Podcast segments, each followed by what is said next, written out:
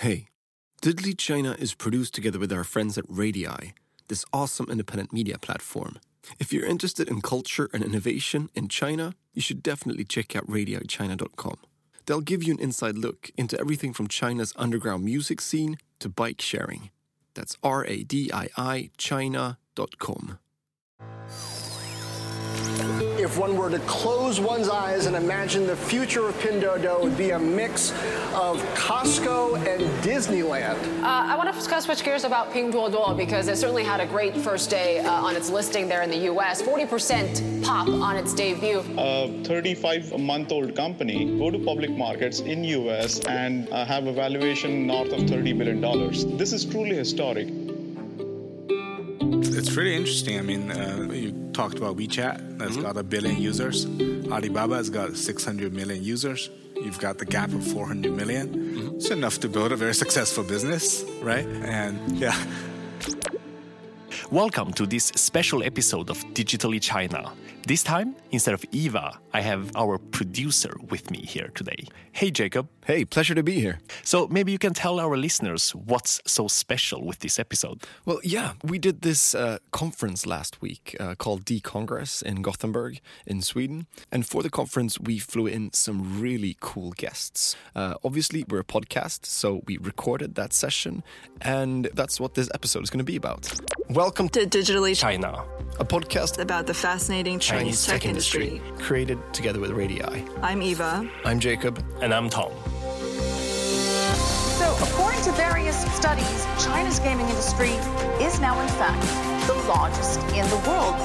You may know their messaging app called WeChat. Chinese outbound M&A. Chinese corporates are buying international uh, companies at a record pace. The hottest phone you've probably never heard of. China's Xiaomi, yes, it's staked its claim to Apple's crown.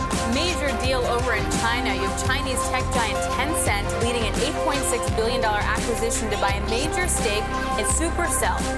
$14.3 billion in sales clocked by a Chinese e commerce site in one wild day.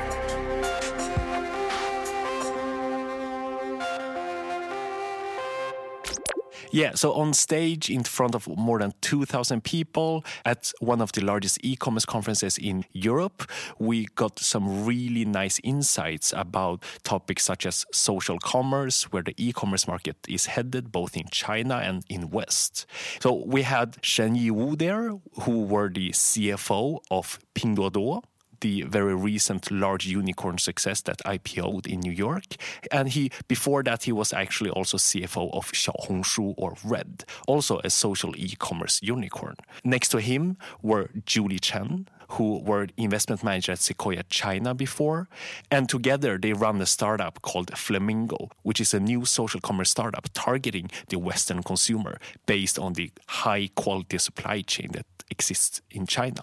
And on top of that, we had Tingting Fang, who is the brand director of a company called Judy Doll, kind of a new generation of cosmetics company, obviously leveraging a lot of the social channels to uh, sell their product and to market their product. As the main topic of the day was social commerce, that's obviously where we started specifically about the success of Pinduoduo and why it changed how e-commerce in China work and proved that e-commerce actually has a 3.0 after Alibaba. Yeah, and here one of our guests, Shen Yi, made a really good point about the difference between the West and China. Uh, you know, e-commerce in China is a different business. It's not just a transaction business. People think of it as more uh, more an engagement business first and foremost and then it's an engagement platform where you transact because it's mostly mobile. So you look at the daily active user as a percent of monthly active user as a proxy for how active people are, mm-hmm. how frequently they come back. And you look at minutes of use. It's something you want to make longer, not shorter. And all of those things are, at least when you compare it to the US, it's very different. Because in the US, you look at Amazon and eBay, they want to shorten the time you spend on the platform. You come, you search, you find it, you pay for it, you get out. The thing yeah. comes uh, really quickly. That's the mindset you have. For the e-commerce platforms. What you get is top SKUs keep selling well because those are the things people know about and those are the things they search for and those are the things since they get so much order and volume will show up first and then you end up getting very low gross profit mm-hmm. uh, when you sell um, top SKUs, it's hard to make money. When you start to sell medium to longer SKUs, you start making money. Mm-hmm. And so the China e-commerce philosophy is the opposite. You know, they want to uh, make people spend time. They want people to browse and discover and learn about the new brands, and that's where you start making money. We also got a really good explanation to why this gaming component is so critical when it comes to companies such as Pinduoduo. Typically, uh, a media app, if you look at Facebook or Instagram, the DAU divided by MAU ratio is usually called 70%, percent mm-hmm. meaning, you know, 30 days a month, 20 days you would open Facebook. Uh, typically, an e commerce app, it's 16% because every time you open it, you have to spend money. So be careful now. Don't open it too much. But the way uh, you call them back is, you know, if like in Alibaba case, if that's the go-to destination, whatever you need, it's like the Google for shopping. Then you open it more. Mm-hmm. Or in the more start-uppy world, you just create other uh, content or games that call people back. It's like if you show up seven days in a row, you'll get a basket of fruit uh, in the mail uh, at the end of the seventh day. Like a real basket of fruit. A real basket of fruit. yeah. Not just a virtual fruit. uh, uh, but that's like a, a, way to get the frequency. Get yeah. people to come back frequently, uh, get them to show up, and that gives you more opportunities to show them more products and new brands, and uh, opportunities to discover new things to buy. But why do people play it? Except for getting free fruit, do they yeah. get discounts or do they get something else? Yeah. So in the process, uh, you know, now there's a new game. It's kind of like Candy Crush, but with like products. So like you play that, you get discounts. Mm-hmm. Uh, and there's a, a social element to it too. You know, you can water other people's plans for them, like your friends, and sort of help each other, and that just creates uh, even higher stickiness for the platform. Of course, social commerce is a much larger topic than only one company, such as Pinduoduo, even though they probably are the market leaders. And we actually asked Julie about what social commerce actually is right now, considering it's been a term that's been used for many years, both in China and in the West. I think Red did a great job in terms of exploring social e commerce, but I can't say that they already figured that out yet. They're still on the road to figure out that social e-commerce. And I think PDD is really surprised the whole investment world by using the gamification approach with that social features that can actually work so well in the e-commerce platform. So it's it's not in terms of like content, but have the social feature with contents to make it work in the e-commerce uh, space. It's yeah. rather using the gamifications to make the social feature work in the e-commerce space.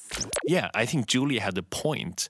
I mean, we were all super surprised that the new e-commerce giant could come in here and grab market share from, you know, Alibaba and JD. We thought the market was won, you know, What's exciting with all of this is that social e commerce proves that people still want to buy stuff. But whenever you open kind of a door into e commerce through other channels, such as social via either WeChat or Red or let's say TikTok or Douyin, then, you know, it can actually enable you as a startup to grab market share even from the largest imaginable companies out there, you know, without needing to spend a lot of marketing money and compete directly with, for example, Alibaba with their core products. And I think also what's interesting is that we've seen this been going on uh, on social media, uh, especially in in China. Um, we we talked earlier uh, about uh, Wei right? Mm-hmm. Um, where people actually are selling goods. Uh, people who are skilled at creating followers and having a conversation with their followers. Mm-hmm. They they started up their businesses. They're selling goods. So my point is, um, the actual behavior of people discovering things in social media isn't new. We've discovered news and you know a lot of other stuff in social media for a long time. This is just applied on products. And what's also interesting is that instead of it being uh, a Wei Shang kind of phenomena where you see all these different, very small dealers uh, hustling around WeChat, we see now kind of a cluster throughout the company actually leveraging on this new kind of behavior. Yeah, and if we make a comparison to the West, it can either be really big or really small. But essentially, the main difference is that the social media channels have a tighter integration with apps that can enable e commerce. Mm, because, like, a normal reaction to one listening to about Chinese social e-commerce is that oh that exists in the West as well. I see ads on Instagram all the time about products that I can tap and buy, but it's way more than that. Um, and the, the buying experience isn't as integrated in Instagram as it is in, for example, either the WeChat experience or the Red experience on top of that, the e-commerce players selling the products by through the ads on Instagram aren't really leveraging the social graph and gamifying the entire process to make people invite their friends as part of the experience. I think yes, um, we knew that uh, gaming and social was a uh, a very powerful combination, right? So I think that's also what's so fascinating about this, actually adding that gaming component to this to create the stickiness. Then obviously there might be a very localized in terms of uh, this being China. It's not necessarily just completely transferable over to a Western market, but certain things such as creating stickiness through gamification of an experience and so on, I think still is a, a very plausible scenario in the West. And during the panel at the conference, Shen actually made a really uh, insightful comment about how social commerce is different versus traditional e commerce. You know, social commerce works a little different from uh, traditional, like Alibaba commerce. Mm-hmm. The way it works is, you know, people send products around uh, among friends, and then they buy them together. They get some kind of discount, or you know, there are special ways to aggregate traffic to certain SKUs, yeah. mm-hmm. and they generate a lot of orders on that day when they are getting these these promotions. This allows you to uh, work closer uh, with the manufacturers. So the way manufacturers are going to say, I can make these pillow sets Typically, we sell them for $30. Today, we sell them for 15 but we need to get 3,000 orders that day. Like a deal like that gets sent around because something you typically pay $30 for, uh, now it's 15 it's news. People share it. Yeah. yeah. And people join on the deal. Uh, but on the back end, the factory is going to get the order for 3,000 orders. Then they're going to make it that night. And the second day, they're going to ship it. Um, but the back end is all based on fast, uh, uh, fast uh, supply chain. Because without that, like you can't always sell a product at a, at a loss. Yeah. Right. Like the, the but where you're making the the savings is you with large orders for specific SKUs, you can work. You can skip the, the retailers, the wholesaler, tier one the wholesalers, tier two wholesaler. You can go straight to the to the manufacturers. That's where you get the savings really insightful to listen to two people that both got huge experience from the West, but also worked directly with these very successful social e commerce and e commerce companies in China. And we'll actually return to their thoughts about how the West will change, inspired by the Chinese social e commerce market, and also how their startup Flamingo is gonna tackle the problem and hopefully win this social e commerce game outside China. And uh, another topic that we were fortunate enough to discuss during the conference was the new generation of companies that we see popping up in China. And we had Ting Ting Fang there, who represents Judy Doll, uh, a company that is you know, taking on the giants such as L'Oreal. So I work with a young Chinese local cosmetic brand called Judy Doll. Um, it is targeting the Chinese Generation Z, so no longer the millennials, they're out. Um, and then we're specializing in uh, color shades. A lot of, uh, so we have, for eyeshadows, we have more than 200 different colors. And then for blush, we have more than 20, and then uh, a few other categories. We're also very specializing in extensive range of colors. So you probably wouldn't have heard of this brand, but we are actually indeed one of the most fast-growing brand in general in China. I saw some data that actually in the category of um, eyeshadow Yeah. and blush, uh, you you surpassed L'Oreal, you know, and all. yeah, like many other international brands actually. Uh, so in both categories, blush and eyeshadow, we have the biggest market share. We are the number one bestseller across all e-commerce platforms. And then the recent number actually shows that the highlight, uh, the highlighters, also are coming up as number one very soon. So if we collect all three of them, so we can say Judy Doll has dominated all the color powder industry in China in one year and a half. So Judy Doll is a really fascinating case of a company that actually surpassed, uh, you know, the L'Oreals of the world by uh, first having a really good product, but also really leveraging uh, the kind of new trends that we see in social. And uh, as Ting Ting mentioned, they're they're using Douyin as one of their main channels for actually surpassing a lot of the established players. So yeah, and she actually disclosed a little bit more about the details on how a brand such as Judy Doll actually works uh, around KOLs to kind of kind of create this customer demand. So basically, it's similar to Musical.ly that um, you can follow a influencer on TikTok, China, and then uh, they have you know a bunch of videos that they produce themselves, and then uh, most likely it's going to be a beauty tutorial, and then you'll see the whole thing, and then you'll be able to click on it and then buy immediately whichever she's recommending or whichever beauty products she is using from this clip. So it's a pretty uh, complete consumer journey from getting people desire or getting people introduced on the new products or uh, the recommended products, and then you get them to make a purchase immediately by um, throughout this kind of social commerce. Studying brands like this, how they work with the TikTok of China and integrate that with their products and their brand and their e-commerce is really critical right now. And that that's why we're talking about it because TikTok also owns hundreds of millions of users in the West, but they haven't launched all of these features that already exist in China. And we've seen a lot of interest for this topic, obviously, considering that a lot of brands want to understand what's going to happen in their home market whenever TikTok is going to launch the same features. And we've actually discussed this in detail, both in the episode about Weishang and social commerce, but also the episode about TikTok that we published a few months ago. And one of the last topics that we uh, briefly discussed was kind of what we should be expecting now in the coming future of uh, of development, uh, not only in China but mainly in the West. Yeah, and to repeat what Shen Yi said earlier, I mean, it's pretty apparent that e-commerce has kind of taken the next step from this search focused experience that already exists in the West.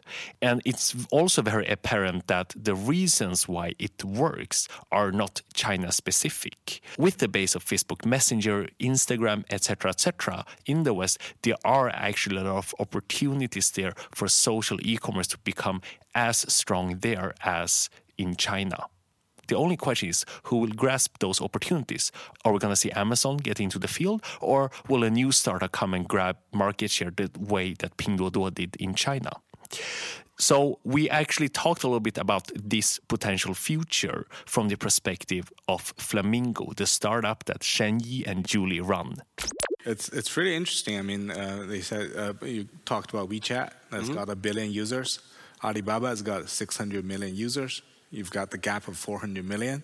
It's enough to build a very successful business, uh, uh, right? Uh, and uh, uh, yeah, uh, um, um, and we see that you know Facebook has got uh, you know billions of users. Amazon uh, way less than that, uh, and the gap uh, will. Uh, provide the opportunity to build a big business. And I think on top of that, because Amazon's so focused on um, search experience, uh, less than on Browse.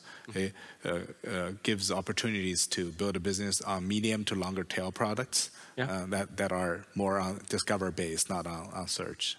Basically, there's uh, a lot of traffic that are in, the, in social that are not used for uh, e-commerce purposes. Uh, and these uh, business examples uh, gave us ideas on you know how to use that traffic also for commerce because when Julie was uh, walking through the business model I think right? Like the biggest question in your mind is how do you get people to try it for the first time? Because I'm a big believer if they try it for the first time they're going to try it again.